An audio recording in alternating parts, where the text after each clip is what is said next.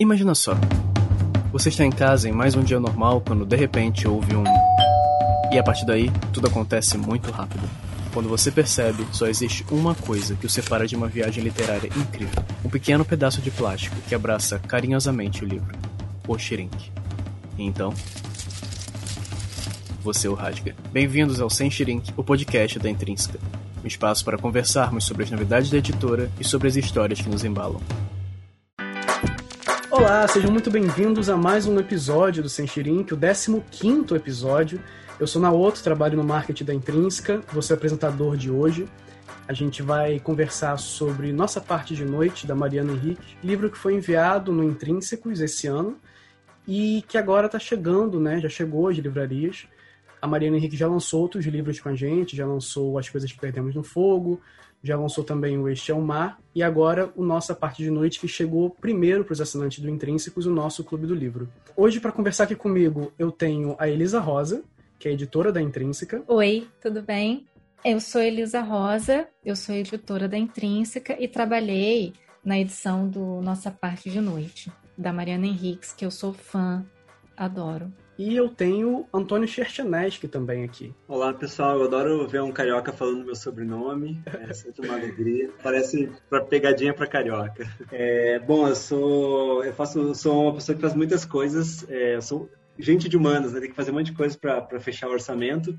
Eu sou professor, eu sou escritor, sou editor e sou tradutor. Eu escrevi um, um romance que foi chamado de, abre aspas, pós-terror, e apareceu em várias matérias junto com a Mariana Henriques por causa disso, chamado As Perguntas, saiu em 2017 pela Companhia das Letras, que trata de ocultismo, e, e sou um grande leitor da, da Mariana Henrique, e acredito que por isso estou aqui. Sou, sou um entusiasta, porque eu tenho a impressão de que tudo que eu tentei fazer, ela fez melhor. É, assimilou mais a, a cultura latino-americana, e ela realmente é uma, uma inspiração e um modelo para escritores que estão interessados em literatura de gênero. Bom, como eu falei, a gente vai falar sobre nossa parte de noite. Elisa, você pode dar um resumo pra gente sobre o que é o livro? Qual a história do livro? Olha, o livro é difícil resumir essa história, mas em linhas gerais é centrado em, no, na história do Juan e do Gaspar, que são pai e filho, o Juan é médium de uma seita que se chama A Ordem. Então é uma tentativa do Juan tentando salvar o Gaspar do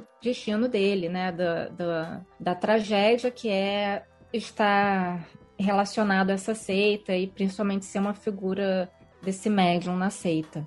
Numa Argentina do, mais ou menos da década de 80 até a década de 90, é, num contexto da ditadura militar argentina e chegando até, até agora. É a história dessa família, né? Dessa família ligada a rituais obscuros. Sim, é um livro extenso, a gente falou aqui só o básico da história mesmo, porque ele pega muita coisa ali.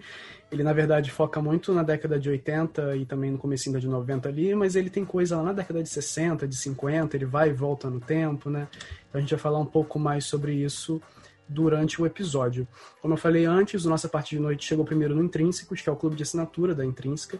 Todo mês, nossos assinantes recebem em casa um livro em capa dura, num formato especial, com a capa colorida, uma revista com conteúdo extra relacionado à história do livro, ao autor, autora, né, nesse caso, um marcador de página, um postal e um brinde. O brinde da Mariana Henriques, não poderia ser outro, foi um kit de velas para que você se proteja da escuridão. Antes de a gente começar a conversa, eu quero dar um aviso aqui que a gente sempre dá nos episódios. Esse episódio vai ter spoiler de nossa parte de noite. A gente vai falar sobre muitas coisas do livro, então se você não leu, a gente recomenda que você pare o episódio aqui, leia o livro, depois volte, vai ser muito mais interessante. Mas se você não se importa muito com spoiler, vem com a gente, que o episódio também vai ser bem legal. Vamos começar então falando da autora. Como eu disse na apresentação, o Nossa Parte de Noite é o terceiro livro da Mariana Henriques que a gente publicou aqui no Brasil e é também o primeiro romance de fôlego dela. A autora define a obra como uma história sobre herança, laços de sangue e a ideia de trazer uma criança ao mundo para morrer. E em entrevistas, né, ela fala que colocou todas as obsessões dela nessa história: Santos Pagões, lendas, Lovecraft, Argentina dos anos 90, o amor e as relações não normativas, a literatura fantástica do terror, o ocultismo. O Nossa Parte de Noite ganhou o prêmio Herald, Herald que fala? Heralde, Heralde. Eu ia falar isso, aí o Antônio vai saber melhor do que eu. É, e o editor Gonzalo Ponton, dos jurados desse prêmio, diz que o livro extrapola essas convenções de gênero e se apresenta aberto a questões complexas, como relação entre pai e filho, amor e amizade, a doença como condição de vida, né? O Juan que fica ali o livro inteiro tentando se manter vivo para salvar o filho, o lado cruel dos deuses e também um lado oculto da história e da política argentina. Antônio e Elisa, qual desses aspectos mais chamou a atenção de vocês durante a narrativa? Olha, na verdade, o que mais me chamou a atenção no livro foi uma questão um pouco diferente dessas que, né, que, que o editor e que a autora citaram. É, o que para mim ficou muito evidente, que ressoou o livro todo, foi a relação de poder entre as famílias que controlam a ordem, essas famílias descendentes de ingleses, né? E as pessoas que elas sacrificam para que essa ordem seja mantida. É, é até né, ficou uma, uma frase engraçada, assim, mas para que essa ordem continuasse, na verdade. É, essas pessoas que comandam a seita são ricas, cultas. Tem uma parte até que fala que são que são estudiosos de cabala, judaísmo, espiritualismo, necromancia, alquimia, é, estudiosos da tradição do mistério. Quer dizer, são pessoas cultas, né? São pessoas que são brancos que estudam culturas não brancas até, né? Acho que ali tá, tá bem claro que ele que ela fez uma que ela fez um recorte de tradições que são não brancas. E essas pessoas elas não pensam duas vezes antes de sacrificar qualquer vida para ter mais poder ou para continuar no poder. E eu achei uma, achei uma metáfora muito boa para esses métodos de manutenção do poder dos brancos na América Latina, obviamente na Argentina, né, o que é o que, é o que a Mariana Henriques conhece, conhece muito bem, e isso, para mim, foi, foi o que mais ressoou durante a leitura, né? Isso, tem, isso, claro, permeado lá pelo, pela fantasia, pelo, pelo terror, né? Porque o livro, ele é um, ele é um livro de, de terror, numa medida bem, bem grande, assim, para mim. E eu acho que eu fico, e fica o tempo todo marcado a condição dessa família de rica e como isso faz com que eles com que eles realmente não tenham nenhum pudor em passar pela vida das pessoas destruindo, né? Eles destroem a vida do, do Juan, eles destroem a família da a vida da, da família do Juan e todo mundo que apresenta uma ameaça e tem até um, parte do livro que falam sobre isso. Outras outras famílias poderosas que apresentam uma ameaça econômica para eles, elas são é, elas são aniquiladas também, né? Elas são tiradas do jogo. É, então, para mim, isso fica nítido no, no livro. Não, não acho que o livro ele se resume a isso, mas acho que isso está ressoando ali o tempo todo, né? É, eu definiria o livro assim mesmo, como um romance sombrio com personagens muito humanos e em busca de poder. E como esse poder destrói, né? Como ele destrói a vida de umas pessoas e o, e o Gaspar e o Juan tentando fugir disso o tempo todo. É, muito legal é, isso que a Elisa falou, e, mas eu queria dizer que talvez o que mais me interessou, mas é vícios talvez de alguém da, da teoria literária, é como esse livro, de certo modo, é uma enciclopédia, um dicionáriozinho de todas as formas de fazer terror, é, que é um gênero, na verdade, que a gente costuma associar a Estados Unidos e Europa, né? E ela pegou tudo que havia da tradição de horror e, e foi colocando e foi latino-americanizando essas coisas, né? É, na forma narrativa. E é muito curioso que ela tem, tem de tudo. Tem o terror gótico, tem o terror sobrenatural, tem o, tem, tem o terror violento, o terror gore, se quiser chamar assim. É, tem, tem, de tudo um pouco, tem para todos os gostos. Então, é, quando, ela quando a Mariana Henriquez fala que ela, que ela compilou suas, suas obsessões, é, dá pra gente ver que os gostos dela para terror também são amplos e que, que, que, estão todos lá. Cada parte tem várias formas de terror. Quando eles entram, entram naquela casa abandonada, daí vira um outro livro. Quando é só as crianças é, vivendo uma vida cotidiana, mas com uma, sempre uma ameaça de estranheza, é outro livro. Então, é, é isso, é, é um dicionário de estilos que você pode, enfim, é, admirar eles é, fora do contexto e no contexto, assim. Então, o que eu queria dizer é que a arquitetura do romance é, é muito fora do comum, é muito ambicioso esse romance. Quem é que diz, nossa, fazer um livro de 600 páginas não linear uh, de terror? Sabe? Ela está mesclando muito alta cultura e baixa cultura, é, tradição é, norte-americana, europeia com a latino-americana e dá certo, né? e funciona. Não é uma ambição de entrou no avião, o avião caiu, não, o avião decolou e, e, e fez seu voo é, então é, é, muito impressionante o livro. Assim. É, o que eu acho muito doido, assim, é, é, que vendo entrevista, ela fala que resolveu fazer um romance grande, né, um livro grande, porque ela estava cansada de escrever histórias pequenas. Então ela pega um negócio que dá quase 600 páginas ali, e é isso, você vai lendo. A gente estava conversando muito sobre isso ontem, é, eu com o pessoal do editorial também, de como chega ali na metade do livro, ela começa a fechar todas as pontas que ela tinha deixado solta né, lá no começo, e ela fecha de uma forma maestral, assim, e, e, eu fui lendo, eu, enfim, fui saboreando o livro por vários meses, eu fui anotando tudo para não esquecer, porque eu sou muito esquecido, e chegou no final, eu olhei desde o começo minhas anotações, ela não deixou nada em aberto. Nenhum plotzinho ela deixou em aberto ali.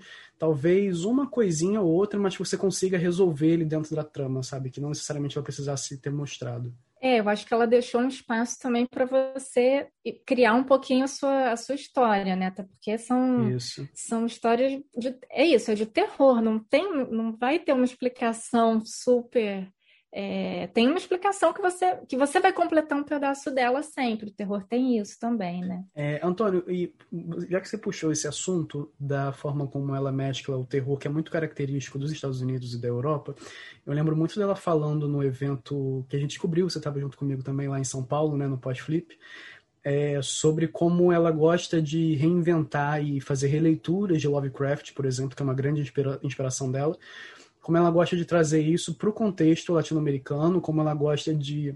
Eu lembro dela falando muito, muito claro essas palavras no conto. Uh, num conto que se passa numa favela, umas coisas perdendo no fogo, eu não lembro exatamente o nome do conto. É, Sob a Água Negra, eu acho. Isso, isso, isso. E aí ela fala que ela gosta de escrever e pensar enquanto ela escrevia, enquanto cada leitor lê, que Lovecraft está se revirando no túmulo, né? Como você acha que essa conversa dela, né, com esse, que esse tema dela está inserido na produção latino-americana com todas essas variações de gêneros clássicos, né, e de terror também que você falou, que acontecem por aqui de uma maneira muito peculiar. É, eu, eu acho muito interessante a, a, a literatura latino-americana contemporânea, digamos, que acho que está todo mundo muito consciente de que nós, latino-americanos, estamos, de certo modo, numa periferia cultural entre aspas, gente. É, periferia e centro, sempre que eu falo periferia e centro, pensem entre aspas. E que a, a, maneira como a gente se relaciona com o centro da cultura é, é uma maneira muito diferente, assim. E às vezes a gente pode subverter a ordem estabelecida. E eu acho que é, tem uma ressurgência muito forte de, de escritores, escritoras é, latino-americanas que estão trabalhando com, com gêneros populares, como o terror. Mas não só isso, eu acho que o, o Nossa Parte de Noite tem uma relação muito forte com o livro que eu estudei no, no meu doutorado, que é o 2666, do Roberto Bolani. Que ele também, é, assim como o livro da Mariana Henriques, ele é um livro dividido em várias partes, e cada parte tem um estilo narrativo diferente que assimila é, uma história, um pedaço da história da literatura. Assim como, sei lá, a parte 1 do, do Nossa Parte de Noite é Lovecraft, uh, a parte 1 do, do, do, do, livro do Bolanho é, é, referência aos campus novel. Enfim, o Bolanho meio que reconstrói a história do século XX da literatura em um só romance. A Mariana Henriques reconstrói a história da literatura de terror em um só romance. Então, é, tem isso, né, de, de é, é como se nós fôssemos, tipo, vira-latas num, num, num, banquete. Dá uma mordida aqui, morde um pouquinho de Edgar Allan Poe, morde um pouquinho de Emily Brontë, morde um pouquinho de Lovecraft. E o resultado, enfim, dessa cumilança vai ser, vai ser muito diferente. E eu acho que essa também, esse desprendimento do cânone é algo muito, muito latino-americano, talvez, né? E, mas não só isso, é, você falou agora de como tudo se encaixa. Isso, no caso, ela diverge muito do, do Bolanho. Bolanho, acho que a grande graça dele é que é um, é um romance monstruoso, as peças não se encaixam e não há nada. Você pode revirar o, o livro de ponta cabeça, você não vai encontrar respostas para, por exemplo, o livro do Bolanho gira em torno dos assassinatos de mulheres na fronteira do México. São, sei lá, centenas de cadáveres anônimos que estão lá e ninguém que, que de fato aconteceu em Ciudad Juárez e ninguém sabe quem são os culpados. É, spoiler do Bolanho, também não se descobre quem são os culpados na ficção. E no da Mariana Henriques, pelo contrário, uh, as, as, pontas se fecham. Mas onde é que ela coloca esse esse mal, esse segredo do mal? Ela coloca num, numa entidade mística, essa escuridão. Então, de certo modo, é, é muito interessante colocar esses livros lado a lado, um livro, digamos, realista e um livro é, de terror, porque ainda assim parece que a, que a violência latino-americana tem algo de, de incompreensível. E ou você vai deixar na, na incompreensibilidade ou você vai usar alguma metáfora sobrenatural para conseguir traduzir em, em linguagem é, esse horror é, latino-americano. É, e a, a, Mariana ela aproveita isso também, né, de usar várias formas e estilos durante o livro. Ela, ela usa uma coisa que é muito. A gente viu isso com Pátria também, de alguma forma, mas a gente vê agora, o Pátria também foi enviado no clube, né? A gente vê isso agora que é o discurso indireto livre, que ela mistura a voz do narrador com voz de personagem, às vezes ela oculta pontuação, marcação de fala. A Elisa Menezes, que traduziu Nossa Parte de Noite, ela falou sobre isso um pouco no, num texto muito maneiro no Intrínseco Digital. Se você não conhece o Intrínseco Digital, é a nossa plataforma de conteúdo extra, além da caixa. É digital.intrínsecos.com.br, é só acessar lá. área exclusiva para assinantes do Intrínsecos.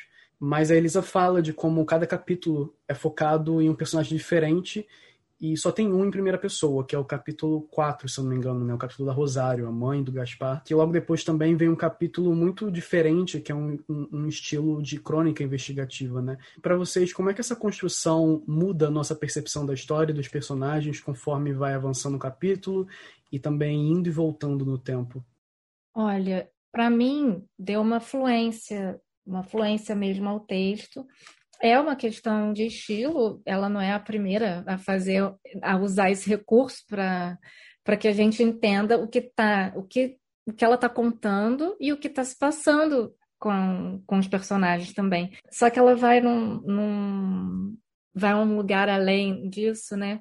Porque você também você também começa a ouvir o que os personagens estão ouvindo dentro da cabeça deles, que não necessariamente são eles falando. Então, isso é um recurso meio fantasmagórico também, né? Eu acho que dá uma dá uma certa dá, dá um certo ar de terror a um livro de terror, porque imagina que terror você está vendo, né? Você está no meio de um diálogo, você está ouvindo aquilo, você está ouvindo o que outra pessoa está pensando, você está ouvindo o que você não sabe quem está pensando, ou, né, ou você mesmo, e você como leitor também se depara com todas essas vozes ao mesmo tempo, né? Então é uma é uma maneira de você, é uma maneira de você de imersão mesmo, de imersão naquela naquela história e uma maneira estranha de imersão, né? Tem horas que você se pega realmente que, que quem está pensando isso, quem falou isso. A impressão que eu tenho às vezes, que eu tive, às vezes lendo o livro, era que, na verdade, alguém estava me contando uma história. E aí a pessoa estava tão eufórica que ela, às vezes, misturava isso das vozes e você fica tipo, tá, mas peraí, vamos voltar. Quem, quem, quem, quem falou isso? Por que aconteceu isso? E ela não para, né? Enfim, é um livro, né? Uma pessoa falando não, não para e vai direto ali. E também dá esse senso de urgência, né? De toda a busca do Juan. Eu acho que depois do capítulo da Rosário, tem uma queda desse sentimento de urgência é, e você consegue digerir um pouco mais as coisas, um pouco mais calma. Não me parece tão conturbado quanto era aquele, aquele começo, né? É porque você começa a entender melhor, né? As motivações dos personagens e tudo. Sim, também. E é um, é um, para mim é um recurso que, que funcionou muito bem, assim, como uma maneira de deixar você olha, essa história ela não é simples. É, você entende rapidamente, essa história não é simples, ela é, ela é um pouco confusa mesmo, e ao, ao mesmo tempo você vai se acostumando aquilo com uma certa com uma certa rapidez também, né? É muito legal, Nauta, que você falou do narrador indireto livre, né? Bom, eu dou, dou, oficinas literárias, então acho que a palavra que eu mais falo é narrador indireto livre. É, que não é, é, Tem um livro do James Wood chamado How Fiction Works, é, Como Funciona a Ficção, que ele fala basicamente que a grande conquista da ficção é o narrador indireto livre, que é esse narrador que está que tá de fora e ao mesmo tempo a gente consegue entrar na consciência dos personagens e, e quando tem, e a gente entende que tal frase é o pensamento do personagem, não é a voz do autor ou do narrador. E claro, existe toda uma arte de fazer isso bem que a, a Mariana Henriques domina. Mas é muito interessante que eu gosto, a minha parte favorita do livro é quando tem a, a no quarto capítulo, quando é a, a Rosário narrando, que muda para uma primeira pessoa. Porque a gente costuma dizer, olha, narrador em direto livre é objetivo narração em primeira pessoa é, é subjetivo, no sentido de que a gente não tem as, as, informações que de fato ocorreram, etc. Mas, na verdade, a Mariana Henrique subverte isso. Quando entra a primeira pessoa, ela, ela esclarece 30 mil coisas que a gente não tinha entendido. Então, tem uma super. É, é, é muito para quebrar a cara dos professores de, de, de escrita criativa, assim, que ela está mostrando, nossa, é uma primeira pessoa que explica. E, mas ao mesmo tempo eu gosto muito porque é a primeira é, tem muito mais reflexão sobre tudo aquilo que a gente veio lendo até agora. A gente estava lendo uma, uma boa história de terror, mas aquilo ali, quando entra a voz dela, é, a gente tem um, a gente enxerga tudo de um outro ângulo e de uma visão íntima, pessoal e reflexiva sobre tudo que vinha acontecendo. Então, para mim funciona muito bem isso. É, e é isso, né? É, é um livro quebra-cabeça e ao contrário de vários outros, os quebra-cabeças se fecham. É, e, e, e, isso da Rosário também é a voz de alguém que estava tão imerso ali na ordem que não percebia quão caótico e quão perigoso era aquilo, né, que aos poucos começa a se dar conta. E uma coisa que eu também acho muito interessante é que é o único personagem que tem voz, né, de, de alguma forma na história, é o que desde o começo da história não está ali presente, né? E aí a gente pega isso dos fantasmas, né, que é muito um projeto literário da Mariana Henrique de explorar as mazelas da ditadura argentina e esses fantasmas que ainda percorrem o país, né? Ela fala muito disso nas coisas e também em entrevistas. É, as primeiras histórias de terror que ela leu não foram as do Stephen King, mas os relatos dos torturados durante a ditadura argentina. Os danos sociais desse regime, não só na Argentina, né, mas toda a América Latina, são irreparáveis. E Nossa Parte Noite é quase uma novela de denúncia é, é uma espécie de catálogo de barbaridades cometidas contra os direitos humanos durante esse período. Isso fica muito explícito depois da morte do Juan, quando Gaspar começa a sofrer de transtorno pós-traumático, né? Ele já tinha perdido a mãe, perdeu o pai, já tinha perdido a dela, e assim como a morte da própria dela, né, é uma consequência é, desse período que ele viveu ali, bem turbulento na vida dele, e coincide é, é, quer dizer, eu não acredito que seja coincidência, mas coincide com a redemocratização da Argentina. É, o que, que, vocês acham da, da importância? Qual a importância desse tipo de denúncia por meio da ficção? Antônio, quer começar essa? É, começo. Nossa, essa é uma pergunta muito boa. É, vou problematizar, vou, vou, causar, na verdade. Problematizar é uma palavra feia, vou causar. É, eu não gosto de pensar nesse livro como denúncia, é, eu acho que essa palavra é, é, é bem complicada. Bom, em primeiro lugar, vamos fazer uma, uma reflexão, né? Ditadura argentina versus ditadura brasileira todo argentino sabe muito bem a história da, do seu país e a história da ditadura, porque teve uma vasta quantidade de produtos culturais, da música ao cinema, à literatura, que ajudam a construir uma memória da ditadura. No Brasil, não preciso nem dizer que a situação é muito, muito diferente. E o resultado são todas essas aberrações é, na política que a gente vê hoje. O meu problema com a palavra denúncia é que parece que é uma coisa direta. Houve mortes na ditadura, vou escrever uma denúncia, que seria, sei lá, por exemplo, aquele livro do Solzhenitsyn, é o arquipélago Gulag, vou denunciar todos os crimes do stalinismo neste meu livro e eu quero que todo mundo acredite que isso, esses horrores estão acontecendo. O, o livro da, da Mariana Henriques, para mim, é, chamar ele de denúncia seria muito simplificar o livro, assim. É um livro político? Óbvio que ele é um livro político, mas até se ela. Vamos fazer um exercício de imaginação. Não sei se vocês concordam ou discordam. Se ela tirasse as referências diretas à ditadura, será que também não leria como uma metáfora da ditadura? É, eu penso, por exemplo, naquele filme do Guillermo del Toro, é, O Espinho do Diabo, que é sobre guerra civil espanhola, mas também não, não, não tipo, isso está muito em, em, em, segundo plano, assim, sabe? Então eu, eu acho que denúncia é, é, é, uma palavra vulgar. Olha, eu, eu concordo, acho que denúncia realmente é uma palavra que simplificaria o livro da Mariana. E, e na verdade, o que a Mariana Henriques faz e, e, e outros autores fazem também assim, não, é, é, não existe arte fora da história da arte, né? A história está ali. não, é, não, não vai, você dificilmente vai criar, claro que pode, pode ter alguém com essa pretensão, mas vai criar uma coisa fora do. É, ela pode ser é, fantasiosa, ela pode ser, ela pode inventar uma outra realidade, mas ela ainda assim ela vai estar inserida em algum contexto histórico, pode estar refletido diretamente ou não, mas aquilo vai ter uma influência na, na obra. E no caso da, da Mariana Henriques, enfim, a Argentina tem uma tradição muito política, né? Muito. E não, não acho que não é só a Argentina, eu acho que é, aqui no Brasil também. Acho que tem uma literatura, né, que o Antônio Cândido chamou de literatura interessada, se eu não me engano, é isso. Que não é exatamente uma literatura engajada, mas é um, um assim, a gente está a gente tá tão novinho em alguma em alguns aspectos históricos assim a gente está tão a gente está caminhando ainda para uma até para uma construção de uma identidade, enfim, mas isso é outro papo. Mas a gente está fazendo um caminho como como nação, né? E, e os artistas estão acompanhando esse caminho, óbvio. Então a história está ali, né? O, o, contexto histórico ele vai estar tá ali de alguma maneira, o artista vai usar como ele achar melhor, vai fazer como ele achar melhor, não necessariamente é uma denúncia, é um contexto, é uma, é uma metáfora, é algo que tá, que precisa ser debatido, que precisa ser conversado,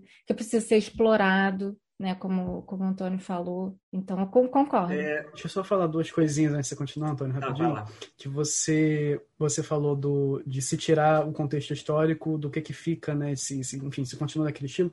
E aí a Mariana fala numa entrevista que nenhuma cena desse livro aparece em generais ou soldados de forma explícita. Mas se eles fossem membro da ordem e ainda assim estivessem lá, nós não saberíamos quem eram porque os rituais são feitos com máscara. No fim, é tudo sobre o poder por trás do poder. É sobre um terror extremamente íntimo, como o medo da morte e também de lidar com a pobreza. E eu fiz essa pergunta meio que pegadinha mesmo, porque eu vejo o livro me parece muito que a ditadura na Argentina é o fantasma que você consegue ver. E se por comparação, se você trazer para o Brasil, a ditadura é você morar numa casa mal assombrada e nunca ver nada, mesmo ele existindo lá. Você acha que não tem nada. Então, acho que realmente são formas de você ver o passado, de você ler o passado para tentar entender um pouco o presente, né? Eu só queria acrescentar uma pequeno parênteses juro que vai para algum lugar esse parênteses. É, não tem um livro do, do Marcuse, Herbert Marcuse, o filósofo, que é chamado A Dimensão Estética. E ele vai basicamente dizer o seguinte, uh, resumindo um livro de filosofia complexo em, uma frase. É, ele vai basicamente argumentar o seguinte, tem, uma, tem um tipo de ficção que é muito engajado, diretamente engajada, tipo, vai mostrar é, que, os proletariado, que o proletariado tem que se unir e lutar, e etc, etc, etc. Mas não necessariamente ela é mais eficaz, é, porque acredita Marcuse, é, a, a, literatura, a arte, ela tem que produzir novos modos de consciência para a gente lidar com a história e lidar com a política. E por isso que ele se interessa por, sei lá, escritores que não são diretamente engajados, como Joyce ou Kafka, etc. Com isso em mente, é, é, muito curioso pensar que a Mariana Henriques ela é mais uma numa grande tendência da redescoberta do terror na América Latina. Então, é, por que que escritores, escritoras, escritores latino-americanos estão eh, usando a, o modo de consciência do terror para narrar a nossa história. O que, que o terror, enquanto forma, eh, tem de útil para a gente refletir, para a gente narrar uma história? Eu acho que tem que ser mais por aí o, o, o a, a, leitura do, do, nossa parte de noite do que é, como você muito boa essa citação que você fez, muito bem encaixada, do que tentar encontrar os soldados e generais, sabe? Então, é, realmente vamos nos afastar da ideia de denúncia. É, uma coisa também que a gente não falou, mas que eu achei que, enfim, pode caber, pode não caber, o Antônio vai, vai saber também. Tem essa tradição do terror que está sendo redescoberta, e aí as referências ao Stephen King, Lovecraft, mas não, existe também na, aqui na América Latina, isso a gente que mora no Brasil, a gente sabe bem. Essa não é, não é exatamente terror, mas o sobrenatural ele ele passeia bem com a gente, né? É assim, a gente está acostumado com ele. E tem uma, tem uma, e tem uma coisa até meio meio surrealista, na, um pouco na nossa tradição aqui, né? O próprio Borges, o, o Cortázar, que quando você lê também é fantasmagórico, não é exatamente um terror, mas eu acho que ela bebe dessa fonte também, né? Assim, é, de uma certa maneira. Não sei se, se a gente pode entrar aí nesse, nesse lado, porque eu acho que tem, essa, tem todas essas, essas referências caucasianas, assim, mas existe também aqui né, a figura da, da benzedeira, é, religiões de matriz africana também. Então, tudo isso, rituais indígenas, né, que ela fala, que ela faz referência a rituais ali do norte da Argentina. Então, tudo isso também engrossa esse, esse caldo sobrenatural, né?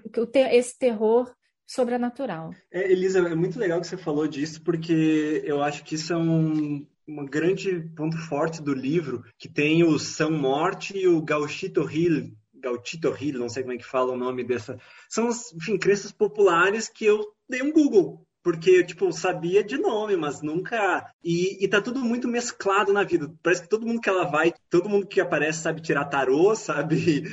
Reza para um santo e tal, e que é uma coisa muito argentina e muito brasileira, né? Brasileiro, enfim, vai segunda no terreiro, terça-feira no centro espírita, quarta na igreja. É, esse sincretismo é uma coisa muito, muito, muito é, nossa. E, e, de fato, e ela mescla isso com, com uma tradição, vai lá, europeia, etc. A gripa, Elifas Levi. Mas é, só também uma, é que eu, eu, pesquisei muito o ocultismo no passado, quando eu estava escrevendo o, um romance que eu lancei em 2017. Daí, em 2015, eu estava nos Estados Unidos, por uma residência, e daí lá tinha todos os livros que eu podia querer sobre ocultismo na biblioteca da faculdade, sabe? Sei lá por quê. E, e eu fui investigando, e na verdade, todo ocultista faz uma, uma mistureba, assim. Se for olhar teosofia, é, qualquer coisa é uma mistureba de 20. Pega um pouquinho da cabala, um pouquinho da, do hermetismo, um pouquinho do. Então, é, nós somos mais parecidos com os, com os, europeus do que, do que parece à primeira vista, ou, ou vice-versa, né? É, mas, de fato, é muito legal ela trazer isso para primeiro plano, assim. Porque, e essa seita, é, você falou muito bem disso, Elisa, é, essa seita, realmente, ó, eles, eles assimilam de tudo, inclusive culturas não brancas, né? Mas uma assimilação é, para fins é, negativos. Só então aproveitar que a gente está falando então do ocultismo, vamos seguir aqui falando da ordem é, que é o, a grande força motriz do livro, né? É uma seita antiga que usa os poderes de médiums para conversar com a escuridão, que seria, sei lá, o grande poder ali sobrenatural. É, a narrativa sobre esses primeiros médiums na ordem lá no capítulo da Rosário, inclusive, mostra como as relações de poder e a ganância dos ricos e poderosos enlouquecem, vão matando aos poucos os mais mais humildes, né? O que é o que é muito o que é muito louco quando eu ia lendo assim esse capítulo em específico, que é como todos os médiums, nenhum era rico, nenhum era de família nobre, eram sempre a galera mais pobre, sempre a galera mais periférica e às vezes até sempre o mais é, mais excluído, como o Ed, né, que é o irmão do Stephen, do Esteban né? A tortura que ele passou na infância, a loucura, o descontrole dele quando ficou adulto, é, porque tentavam forçar ele a ser um médium, a ouvir a escuridão de alguma forma. E durante a leitura toda eu via muito como o Ed, como uma pessoa que foi treinada para a grandeza, mas não conseguiu alcançar, né? Talvez alguma crítica aí a, a esse conceito fantasioso de meritocracia, né? Que alguns regimes vendem. E isso para mim ficou muito explícito na fala da página 371, que é não havia decepção pior do que acreditar ser o escolhido e não ser. Mas o mais interessante para mim também é como a ordem nunca é, é, foi isso que eu falei, ela nunca tinha esse poder vindo de dentro, né, do próprio clã. Era sempre de fora, era sempre de alguém mais pobre que eles podiam explorar, uma pessoa mais vulnerável, e incluindo aí essa, é, essa passagem para a imortalidade, né, que o grande é, é, o grande objetivo deles era alcançar a imortalidade. Essa busca por vida eterna, né, através de sacrifício de inocente, aí vai desde o terror mais trash do cinema até as melhores histórias de ficção. E eu queria saber por que vocês acham que esse medo da morte está sempre muito próximo a essa necessidade de ter e também de mostrar o poder, né? Eu acho que o poder ele, ele pressupõe que alguém não pode né? O poder, essas relações de poder é um pode e o outro não pode. E quem tem poder tem medo de perder o poder. Perder o poder pode ser morrer, pode ser perder dinheiro, pode ser perder posição, perder status, enfim. Até mesmo envelhecer, né? Olha, diria que sim. diria é com bastante certeza que sim. Você perde coisas o tempo todo. E essa tensão mantém as coisas como elas estão, né? Mantém as coisas é, funcionando como elas estão. Para mim, o medo, a, morte está relacionada ao poder diretamente, porque alguém precisa perder poder para eu continuar tendo, né? E isso no livro fica muito claro que quem já não tem poder socialmente, né? Quem é tá é pobre ou não é pobre, mas enfim, é, é de outra cultura, considerada abaixo de outra, essa pessoa ela vai servir a ordem e ela vai manter a ordem, ela vai manter o poder da ordem. essa isso aí ficou ficou muito muito presente, né, para mim no livro, eu falei isso já. A morte é isso, a morte é perder é perder isso, isso dá medo, isso impulsiona é, impulsiona histórias, né? Isso impulsiona a vida, na verdade. Eu vou. Eu concordo com tudo que a Elisa falou, então eu vou focar na, na segunda parte da pergunta, talvez, ou primeira parte, não lembro, que é a questão mais do medo da morte e, e, e aceita, porque eu acho que muito se diz, né? É, é, o papo mais básico de ateu militante é que a, as religiões só existem porque a gente tem medo da morte, as pessoas criam um ser imaginário que vai nos dar um paraíso, etc. Que é uma leitura bastante simplista e, e, e burra, talvez, é, de, de, de, como funciona a espiritualidade individual, mas é, é, é muito curioso isso, né? Porque por que o interesse por sobrenatural não morre. É, tipo, por mais que a, a, ciência avance, por mais que a gente tenha um GPS no nosso bolso, por mais que internet, todos os avanços tecnológicos, é, o interesse pelo sobrenatural não morre. E porque, enfim, nada da ciência vai nos conseguir nos dizer, nos dar sentido para a vida, né? Então, eu acho que tem muito aceita aceita consegue qual é o sentido da vida para o pessoal da seita poder puro e o que, que dá sentido para eles? A, a, persistência do poder e, e por conseguinte, a, a, imortalidade. Tem a, epígrafe, se não me engano, dessa parte do, do, livro do Nossa Parte de Noite é, vou citar aqui, da Zora Neale Hurston, Deuses se comportam com as pessoas que os criam, que é uma epígrafe muito boa, né? Nos lembra que o religioso também é estético, o religioso também é cultural, o religioso também é político. Então, é, tem essa questão muito, muito, muito forte de que o não é que eles estão mantendo o poder apenas numa ditadura, eles estão mantendo um, eles querem a manutenção do poder para além disso e isso envolve o que, que dá sentido à vida, o religioso, o metafísico, como vocês quiserem chamar. Mas eu, eu vou puxar também um outro gancho aqui, eu queria saber a opinião da, da Elisa, que eu achei uma, muito interessante é, nessa parte da Rosário, que ela diz uma hora, a fé não se discute, porque quando a pessoa vê a escuridão em ação, diz, ok, existe Deus. Mesmo que, que a pessoa seja o Richard Dawkins, vai estar lá, vai ver a escuridão é, fatiando alguém vai dizer, ok, eu, eu acredito. E a, é muito interessante a reação da Rosário, que ela pensa, nossa, como é que as pessoas continuam vivendo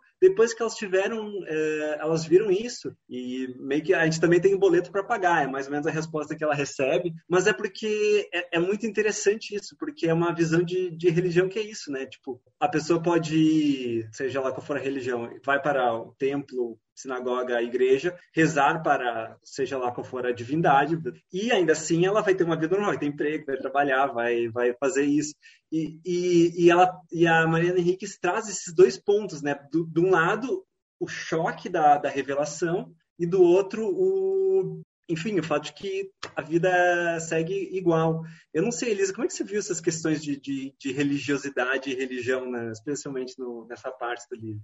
Eu, essa parte é maravilhosa. Quando ela fala isso, né? Quando ela tem essa, essa revelação e fica e mais ou menos normal, ela fica chocada com aquilo, mas vida que segue ao mesmo tempo. Eu encarei muito, Antônio, como assim a, a normalização das dinâmicas de poder mesmo, assim. Ah, é, é assim mesmo, é assim mesmo. Para eu ter essa casa aqui, essa comida na minha mesa, essas pessoas vão ter que morrer, vou, vai aparecer uma coisa que muito horrível que eu vou ter que fazer, é, que eu vou ter que, né, que eu vou ter que aceitar na minha vida e mas o que, que eu vou fazer? Como é que eu vou fazer diferente? Como é que eu posso ser outra pessoa?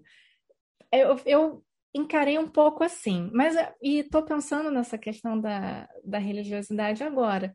De fato, é, eu imagino que a pessoa que vai à missa todo domingo, ela quer ver alguma coisa, né? Ela, ela quer ter uma, uma revelação também, qualquer que seja. E mesmo que ela não tenha, ela continua indo à missa todo domingo, embora acredito que algum nível de revelação as pessoas religiosas tenham, né? Não, imagino só. Então eu fiquei, na, mas na verdade encarei a Rosário como, como ela tendo um momento assim de é, clareza, sabe? Ela teve um momento de clareza. É, as coisas são horríveis, mas eu não não posso fazer muito é, e elas não são tão horríveis assim para mim. Acho que ficou um pouco um pouco esse esse gosto na fala dela embora ela seja uma, né, seja uma pessoa é, do bem, digamos assim, naquele, naquele contexto do livro, eu fiquei com, uma, com essa impressão, que é, que é uma coisa até um pouco do crescimento mesmo, né? Do, do amadurecimento. Você. As coisas que a sua família faz para você se manter ali. Né? E as coisas que você talvez tenha que fazer ou não. É engraçado, Elise, que a gente, a gente, leu o, a gente leu o livro de maneiras muito diferentes, mas complementares, porque eu concordo com, com tudo que você disse, e, no entanto, eu estava muito focado por em outros. Bom, eu sou uma pessoa religiosa, então acho que talvez eh, gere outras leituras.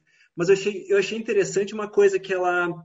Vamos lá, estrutura básica de uma história fantástica. A pessoa está numa vida normal, acontece algo fora do comum, ela entra em dúvida. E daí, ou se revela sobrenatural, ou não. Ela, na verdade, ela estava louca. Sei lá, pensa em Babadook, etc. Mas o que, aqui, o que a Mariana Henriques faz é meio que uma subversão disso. Tipo, ela tem a revelação, nossa, que uma loucura, existe mesmo escuridão? Bola para frente, como você falou. Isso aí para mim é ela tá reescrevendo a história da literatura fantástica, de certo modo. Assim. Fizeram isso já na América Latina, mas é muito interessante. Eu acho que tem uma coisa muito, muito é, enfim, eu acho que como vocês falaram aí, eu acho que tem muitos pontos de vista mesmo, porque eu fico pensando muito, eu também sou uma pessoa religiosa, e eu fico pensando muito o quão maluco deve ser uma pessoa pegar rituais simples aí, de qualquer religião, e que não, não teve nenhum contato com aquilo e pegar o conceito e pensar por fora. Vamos pensar, por exemplo, sei Eu lá, também. na hóstia da, do catolicismo ou na ceia da igreja protestante, né?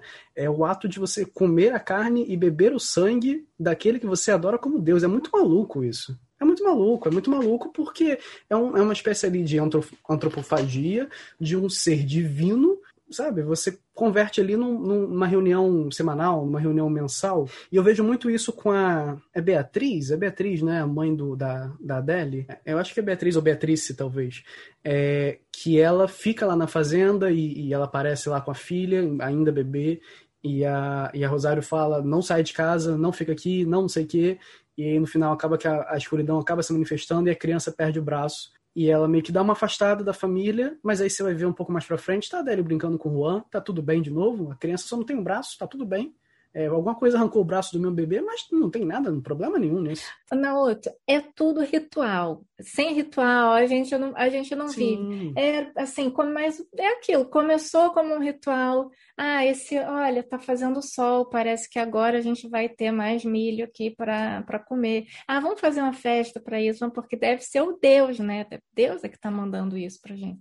Então, o corpo e o sangue de Cristo é provavelmente era algum ritual pagão ali que outras pessoas, que outra, né, que uma que uma religião é organizada como religião, não, olha, isso aqui. Alguém fazia algum ritual parecido com esse em outra em outra instância, em outra sociedade organizada religiosamente também, ou não exatamente o que a gente conhece como religião, e, e na verdade basicamente tudo é comer o corpo e o sangue de alguém ou de alguma coisa, né? É, algumas religiões é, é, nativo brasileiras, né, da população indígena daqui, tem muito isso de você comer a carne de um guerreiro para você ter a força dele, é, para você ter a inteligência do chefe que morreu de velhice, alguma coisa do tipo. Então, eu acho que realmente é uma coisa ali meio uma dessas coisas que estão presentes em todas as populações do mundo, em todos os, os tipos de sociedades antigas e que ninguém se falava e que ninguém sabe como é que chegou aquilo. Mas é, eu acho que é realmente uma coisa de visão assim. Bom, a história de Nossa Parte de Noite se passa entre países e décadas variadas, como a gente já falou aqui, mas a trama principal se resume a Juan e Gaspar, né? o pai e o filho, e a relação entre eles. Ao mesmo tempo em que Juan demonstra um carinho enorme por Gaspar, ele também pode ser muito cruel e muito violento também, é, o que torna ele um dos personagens mais moralmente ambíguos da história. Né? E parte disso, parte disso se deve ao fato dele saber que pode morrer a qualquer momento e que dispõe de pouco tempo para proteger o próprio filho, já que a mãe já tinha falecido também. É, e a gente só entende um pouco isso melhor mais para frente. Mas o Gaspar, por outro lado, é só uma criança, por pelo menos metade do livro, não sabe da importância dele na ordem, não entende o que está acontecendo ao redor, não entende por que, que o pai dele é, tem tantos altos e baixos na saúde, e ele só vai entender isso, ele só vai entender é, quem ele é e aceitar tudo no fim do livro. A vida dele se desenvolve e é chacoalhada de acordo com a sua família, com a ordem, com a situação política da época. E a relação dos dois, do Juan e do Gaspar, é, pode se resumir em uma frase que é: Para te salvar, filho, teria que te machucar. Tem, inclusive a cena que é muito brutal, né? Do, um pouco antes ali do Juan morrer, que ele quebra o vidro e, e, e rasga o braço do, do menino Gaspar. É, a mentira dos adultos é um tema que está sempre também nessa história, né? E a autora diz que, abre aspas, os pais às vezes usam mentiras para salvar seus filhos da condenação da repetição da história. Essa forma de proteção me interessou porque é brutal. Os pais, para protegê-los, tiram a própria história dos filhos. Fecha aspas. O Juan vive fazendo isso né, com o filho. E a gente vê que Gaspar se tornou um adulto quando ele entende que precisa continuar mentindo para sua namorada para protegê-la, assim como o pai fazia com ele. Então, como vocês veem essa relação né, entre o Juan e o Gaspar? E eu pergunto também se isso, se a relação entre eles, né, de pai e filho, pode ser entendido de alguma forma como uma metáfora para a relação de um país com seus cidadãos. Não, de, não deveria, assim, não, não acho que isso, que isso aconteça, não acho que essa é a, a motivação da Mariana Henriques, eu acho que, que ela, o que ela faz é justamente o contrário, né, sempre, o que a Argentina faz é, é o contrário, é não proteger o seu país da sua própria história. E esse proteger também é muito é muito curioso, porque o país que tenta proteger o cidadão da sua própria história, ele provavelmente está se protegendo ou protegendo alguma protegendo algumas instituições que ele não que ele não quer expor, que ele não quer que é o que prova, eu acho que é o que muito do que acontece aqui no Brasil, né? Então não acho eu até eu tenho um pouco de dificuldade para entender as motivações do Juan também. Entendo que ele quer proteger a vida do Gaspar, que, que não quer que ele morra, né? Primeiro. E aí eu acho que tem, enfim, talvez Antônio, que é pai, possa até falar disso melhor do que eu, que não, que não tenho filhos. Mas eu imagino, eu como filha, né, posso tenho tenho uma um tenho lugar de fala para falar sobre sobre essa relação. É, Sim, às vezes você é machucado para não morrer, né? Quando alguém fala que você não, quando você está crescendo, quando você é uma criança, quando, quando, alguém fala que você não pode fazer alguma coisa, que não vai deixar, é um machucado. Os limites são uma forma de machucar também. E todo limite a uma criança, a uma pessoa que está crescendo, é dado para que ela sobreviva para que ela sobreviva bem, para que ela aprenda a viver. Então, o livro também ele, ele é um livro sobre como você falou lá no começo, como a Mariana Henriques falou, é um, uma história sobre herança, sobre uma herança maldita. E todo mundo tem uma herança maldita, porque todo mundo tem algo na sua própria família que quer fazer diferente, que não vai que não quer repetir, que não quer fazer igual, e ou você é tolhido dessa, dessa, dessa opção pela sua própria família, ou você faz essa opção sozinho. Do, os dois caminhos são difíceis ou quando alguém fala que você não vai por aí, ou quando você mesmo decide, bom, eu não vou por aqui. É, não sei se ficou confuso. Acho que só quem lê o livro vai, vai conseguir entender o que, que é o Gaspar nessa, nessa, nessa comparação aqui que eu estou fazendo com uma, com uma maternidade, com uma paternidade é, genérica e com a relação do, do Juan com Gaspar, né? que é uma relação de limite. E em determinado momento de escolhas também. É muito interessante, na outra, essa, essa comparação que você faz entre pai, filho, é, países cidadãos, que é um pouco sobre conhecer a sua história, né? O Gaspar não pode conhecer a história da, da família, tudo ele sabe meio que por, entre ouvidos e, e, quase nada, e não entende o que, que acontece, não entende por que, vê mortos. Eu acho que, sim, eu acho que tem, tem, tem uma relação muito forte disso no, no livro, mas é, agora a minha resposta vai lá. Vou, vou já que a Elisa puxou para coisas pessoais, etc. Bom, eu também vou dar opiniões políticas, mas, é, enfim, como pai de uma criança que está berrando nesse exato momento, não sei se está vazando som, é, eu, eu quero muito que meu filho seja uma pessoa melhor do que eu fui. Eu acho que enfim, eu cometi erros, como todas as pessoas, eu quero que meu filho não cometa os mesmos erros. E a gente espera, de certo modo, que as pessoas sejam capazes de mudar e que elas melhorem, que de geração em geração, apesar de tudo que a gente está tá no meio do apocalipse no Brasil, mas a gente espera que as gerações futuras sejam melhores do que, do que nós fomos, né? Enfim, um pequeno exercício imaginativo também.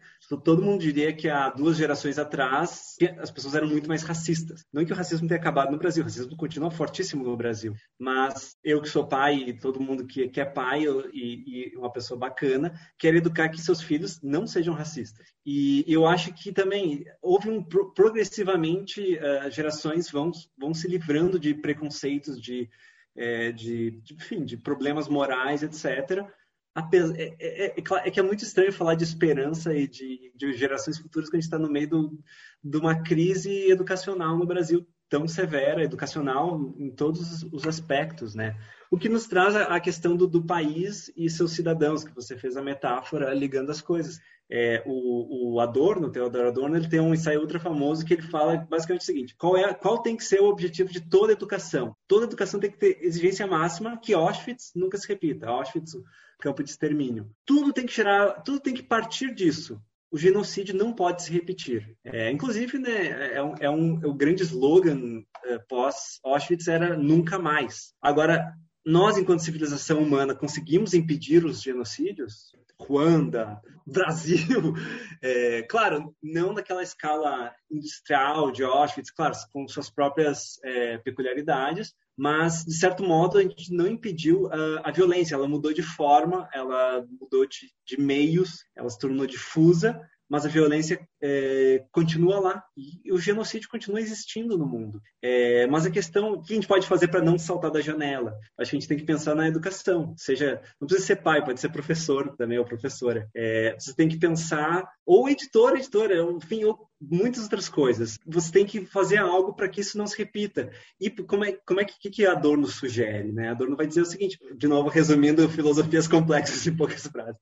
Adorno vai dizer basicamente Alemanha tipo era o ápice da cultura, da tecnologia, o ápice do avanço de para construir é, carros, para a indústria química, ápice da cultura musical, literária, etc. E foi aqui que a gente produziu uma indústria da morte. Ou seja, não dá para você acreditar cegamente na ciência, nem mesmo nas humanidades. É, o que, que, você tem que fazer? Você tem que adotar uma postura constantemente crítica. E, e, eu acho que isso, claro, fazendo alguma ligação com a Mariana Henriques finalmente, eu acho que a Mariana Henriques é, propõe isso ao fazer uma história de terror super é, acessível e popular, que trate da tão, tão é, tão frontalmente de, de, de, dos fantasmas argentinos, que, como você bem disse, nem são tão fantasmagóricos assim, eles estão logo ali. Então, eu acho que, que, que a Mariana Henrique, de certo modo, também está fazendo uma educação é, pós-ditadura. E, e, isso, é, isso é muito importante. E, claro, os personagens que ela coloca em cena, Juan e Gaspar, o Juan é, opta por não contar nada para o filho, mas isso depois cobra seu preço.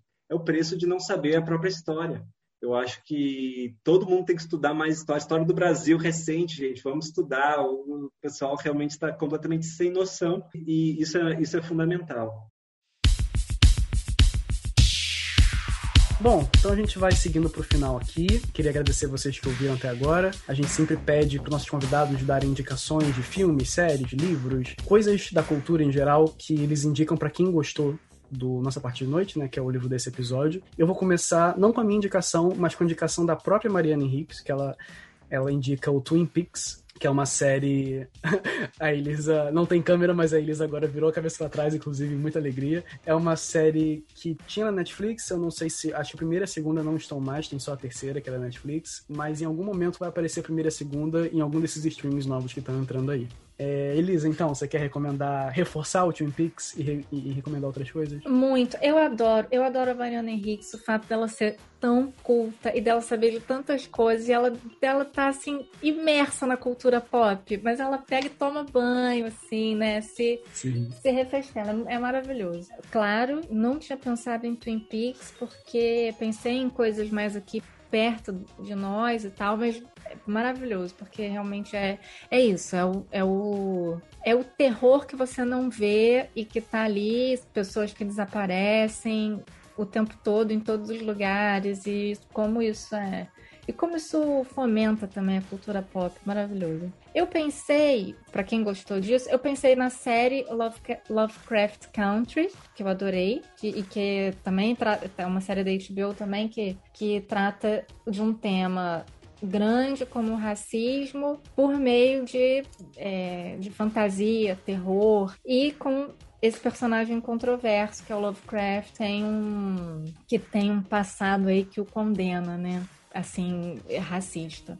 Então, é bem é uma série bem legal. Lembrando que a gente publicou o Território Lovecraft, né, que é o livro que inspirou a série, no Intrínsecos também, que é o nosso clube.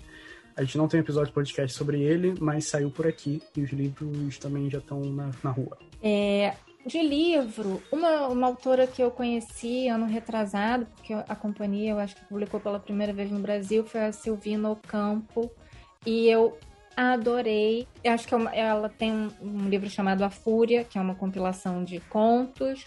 Sejam, acho que quem, quem gosta da Mariana Henriques vai se identificar muito rapidamente com esse livro dela, porque são contos também um pouco de terror. E uma outra série que não, talvez não se, não se relacione tão diretamente com a, com a Mariana Henriques, porque ela não é exatamente de terror, mas se relaciona muito com Twin Peaks, é Dark, né? Uma série é, da Netflix, que a princípio parece que, é um, que fala sobre, sobre viagem no tempo, é uma série alemã, né? De uma produção alemã, é, não tem rituais e, e magia, mas poderia ter perfeitamente, assim, caberia tranquilamente. Acho que os fãs vão gostar. É engraçado vocês falarem de Twin Peaks, inclusive Mariana Hicks, porque vejam só minhas anotações. Foi a única coisa da qual eu não falei. Eu achei muito Twin Peaks o, o livro da, da, da, Mariana Henriques, porque a questão do Twin Peaks né, qual é o segredo do mal. O, o, mal existe como uma essência, né, como algo que incorpora dentro das pessoas, etc. É, porque só isso daria conta do, do um horror de uma cidadezinha. Claro, eu sempre reforço a indicação de Twin Peaks, que eu sou muito, muito fã. É, indicações é, de, de literatura, é, duas escritoras que eu gosto muito, a argentina Samantha Schweblin, ela tem um livro muito bom chamado Pássaros na Boca, de contos, excelente. Não sei se ela é amiga ou inimiga de, de, de Mariana Henriques, mas ela, ela também está né, nesse rolê pesado de terror, digamos. Talvez mais próxima da, da tradição clássica do fantástico de Borges e Cortázar, mas ainda assim é, é muito interessante o trabalho da Samantha Schweblin. É, no Brasil eu indico muito a Ana Paula Maia, tem um livro de terror chamado Enterre Seus Mortos, que eu acho muito bacana. Saindo da literatura, indo para o cinema, é, eu não assisto séries quase, então séries não sei indicar, mas o cinema tem um, um, um, arrisco a dizer, o único filme sobre ocultismo que de fato a pessoa fez muita pesquisa, que representa o ocultismo mesmo, que chama a Dark Song, sendo no Brasil com o título horroroso de Vozes da Escuridão, é, que parece mais, sei lá, Cineband Privé. É, mas é, é, um filme muito interessante porque só com, com, personagens desagradáveis, etc. Mas é se você quer ver o que é ocultismo vida real, acho que é vale a pena. E o outro filme que eu indicar daí mais pro lado uh, exagerado, que também aparece no nosso parte de noite, é o Mandy, é um filme do, do Panos Cosmatos, muito legal, com o Nicolas Cage, absolutamente desvairado. É, bom, também indico radicalmente, mas tem que ver quase como se fosse uma, uma instalação artística, não espere é, início, meio e fim coerente. Olha, se tem Nicolas Cage, eu apoio, um grande entusiasta desse homem que está aí rumo a fazer participação em 15 filmes por ano. É, as minhas indicações vão em total oposto ao de vocês eu vou indicar duas coisas muito pop, muito fora da casinha, que são histórias em quadrinhos. Eu quero indicar o arco Hábitos, Hábitos Perigosos, do Hellblazer, que foi o que inspirou o filme Constantine com Keanu Reeves. As pessoas não gostam muito do filme, quem é fã do quadrinho, eu acho ótimo. Eu acho que os dois funcionam muito bem, mas o quadrinho realmente é mais mais, mais pesado. Ele é do Garth Ennis no roteiro e o Will Simpson na arte. O Constantine, para quem não conhece, John Constantine, é um mago ocultista, investigador paranormal, que ele acaba de descobrir um, câncer no pulmão. Né? Ele está morrendo e ele tem pouco tempo, ele precisa fazer preparos místicos é, e talvez uma última artimanha para conseguir continuar vivo. O filme tem essa história também, mas vai para um caminho diferente. O, livro, o quadrinho ele pega um, uma sacada ali no final que é, é de gênio aquilo. E minha outra indicação, também fora da casinha, é um mangá muito mais, muito mais jovem, que é o Full Metal Alchemist, também tem adaptação animada, tem na Netflix, para quem quiser ver, tem duas versões. Que é a história de dois irmãos que eles perdem a mãe, eles vivem num mundo em que a magia é chamada de alquimia. e eles perdem a mãe na tentativa de ressuscitar a mãe, eles fazem uma alquimia e um perde, um perde uma perna, um irmão perde uma perna, eles são bem crianças, assim, tem 7, 8 anos. Um irmão perde uma perna e o outro perde o corpo inteiro. E aí, para recuperar a alma desse irmão que perdeu o corpo inteiro, essa outra criança oferece metade do braço.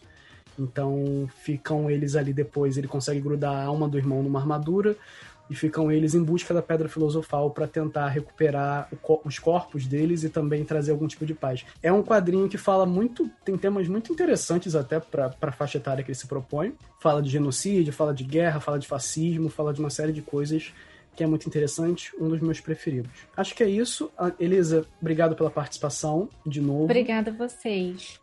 Antônio, obrigado pela participação primeira vez. Está convidado sempre que quiser também. Valeu, sou tagarela, falo até de livro que eu não li, pode chamar. eu vou aproveitar também só para elogiar a tradução, que realmente da Elisa Menezes é, é incrível, o trabalho tá, tá, tá redondo, tá perfeito, parece que foi escrito em português brasileiro. E, e, ela que traduz todos os livros da, da, da, Mariana Henriques. Obrigado a vocês que ficaram ouvindo a gente de novo até aqui. Todas as nossas indicações vão estar no post, lá no blog do Intrínsecos. Sigam a gente também nas redes sociais, a gente está sempre lá, conversem com a gente. A gente gosta muito de falar sobre livros, tá bom? Até o próximo episódio, fiquem bem, tchau, tchau.